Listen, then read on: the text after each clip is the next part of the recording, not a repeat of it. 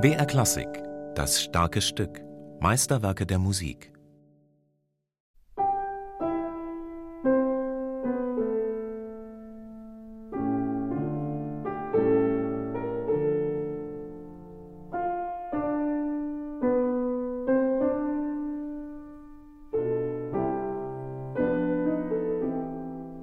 Geheimnisvoll beginnt der erste Satz des sogenannten Grand Duo der Sonate C-Dur für zwei Klaviere von Franz Schubert.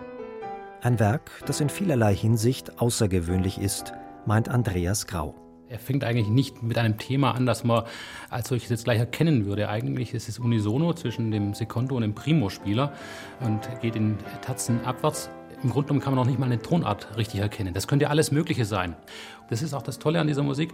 Man kann jetzt nicht sagen, wie es weitergeht. Es wird zwar ungeheuer organisch und, und auch fließend, aber es ist überhaupt nicht vorausschaubar, wohin sich jetzt diese Melodielinie entwickelt, wann wieder ein Stillstand kommt, wie weit eine Steigerung geht. Das verstärkt sich dann eigentlich. Ab Takt 28 geht es in eine gewisse Dramatik rein und dann kommen diese Akkordblöcke, die unten im Bass tremoliert werden. Und das sind eigentlich Dinge, die man eigentlich nur aus einer Durchführung kennt. Dass das schon nach 30 Sekunden in der Exposition passiert, ist völlig ungewöhnlich. Nicht nur der Beginn ist besonders, auch der weitere Verlauf mit seinen Modulationen, Steigerungen, der extremen Dynamik und abrupten Stillstände lassen den Hörer oft im Unklaren. Alles scheint in der Schwebe zu sein, man weiß nie so genau, wie es weitergehen könnte.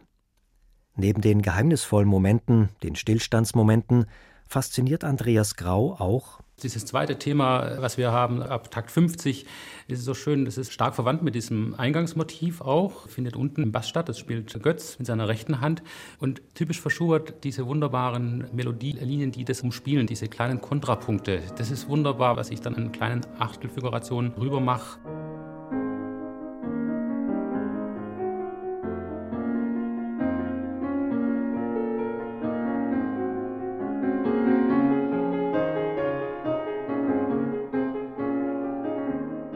Über 300 Takte umfasst der erste Satz.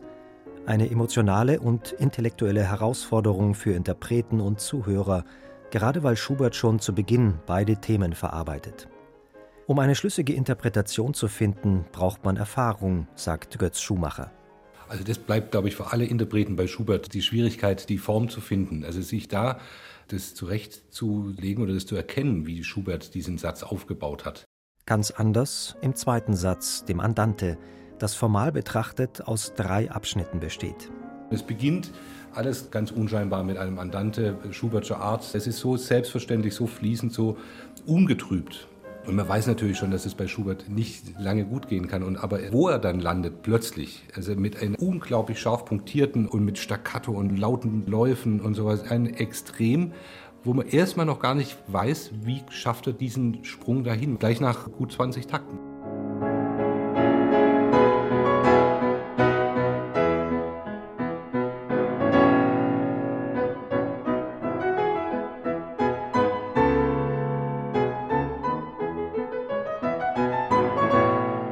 Die Herausforderung dieses Satzes besteht darin, die drei unterschiedlichen Charaktere der Abschnitte in einen sinnvollen Bezug zueinander zu setzen. Wir haben da sehr viel Zeit investiert, einfach auch den Charakter zu treffen. Und dieser Streichquartettartige Beginn, da hat man gleich eine Idee, wie man das machen möchte und kann sich auch einigen, auch auf ein Tempo einigen und Phrasierungen und wie das mit der Dynamik läuft. Wie man dann diesen dramatischeren zweiten Teil dem gegenüberstellt, ist schon ein bisschen die Frage. Der soll ja auch nicht roh klingen, aber er ist, er ist doch äh, von der Dynamik relativ hoch und hat diesen dritten Teil, der hat so eine, eine gemütvolle Ausstrahlung, was man ein bisschen immer wieder in den Liedern von Schubert auch findet.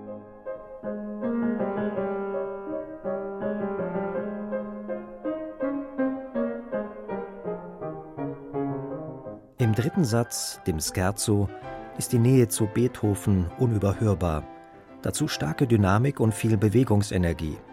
Plötzlich kommt das Trio und man befindet sich in einer ganz anderen Welt.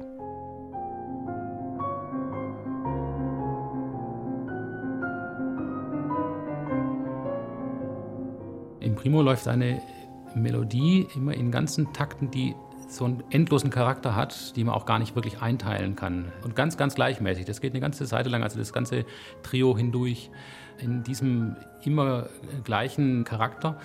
Und unten bei Götz im Bass laufen äh, immer eine synkopierte, also ein vorausgenommener Schlag, der immer auf die drei kommt. Der kommt sozusagen immer zu früh, der für so eine gewisse Unruhe sorgt, unheimlich oder irgendwie mysteriös. Es entwickelt sich zunehmend so ein gewisser Fanatismus, weil es überhaupt nicht aufhört. Und da fällt auch eine Einteilung eigentlich ganz schwer. Er schreibt auch dynamisch, äh, sehr unterschiedlich, aber charakteristisch bleibt immer dieses C, was da so wie eine Totenglocke angeschlagen wird, immer zu früh und, und so mit einer gewissen Penetranz, obwohl ja ganz leise. Am Ende steht ein typischer Schlusssatz mit Kehrauscharakter. Ein Satz, der oberflächlicher wirkt als die anderen drei Sätze und sowohl Musikwissenschaftler als auch Interpreten in zwei Lager spaltet. Für mich ist eigentlich dieser Satz vom interpretorischen Ansatz am schwersten zu verstehen, weil man nicht weiß, welche Funktion er letztendlich hat. Er wirkt natürlich ganz toll, weil viel pianistisch spektakulär drin ist und die Durchführung auch sehr, sehr aufregende äh, Momente bietet. Und trotzdem muss man, glaube ich, aufpassen, dass der Satz nicht ein bisschen leer läuft im Sinne von virtuosem Geklingel. Also das ist ein bisschen eine Gefahr, die sich uns Interpreten stellt, eben dieses zu vermeiden durch diese Motorik und durch dieses Spiellaunige, das einfach so oft ins Leere läuft wieder. Das bricht ja auch ab und geht unvorbereitet plötzlich wo ganz anders weiter. Harmonisch auch. Genau das Gleiche, aber plötzlich ist er mal harmonisch wo ganz anders. Also das ist im wahren Sinne des Wortes so ein verrücktes Moment, dieser Satz. Weil er eben auf diesem hohen Tempo ist und im Grunde dieses alles will. Er will eine Fröhlichkeit sein, aber die will so sehr, dass es dann schon einfach einem schwerfällt, sie zu bringen. Eine gewollte Fröhlichkeit, in der auch Verzweiflung steckt, findet Andreas Grau. Man hat den Eindruck, auch nach diesen drei Sätzen wollte Schubert dann was Positives am Schluss schreiben und er kam trotzdem nicht ganz über diese Verzweiflung hinweg.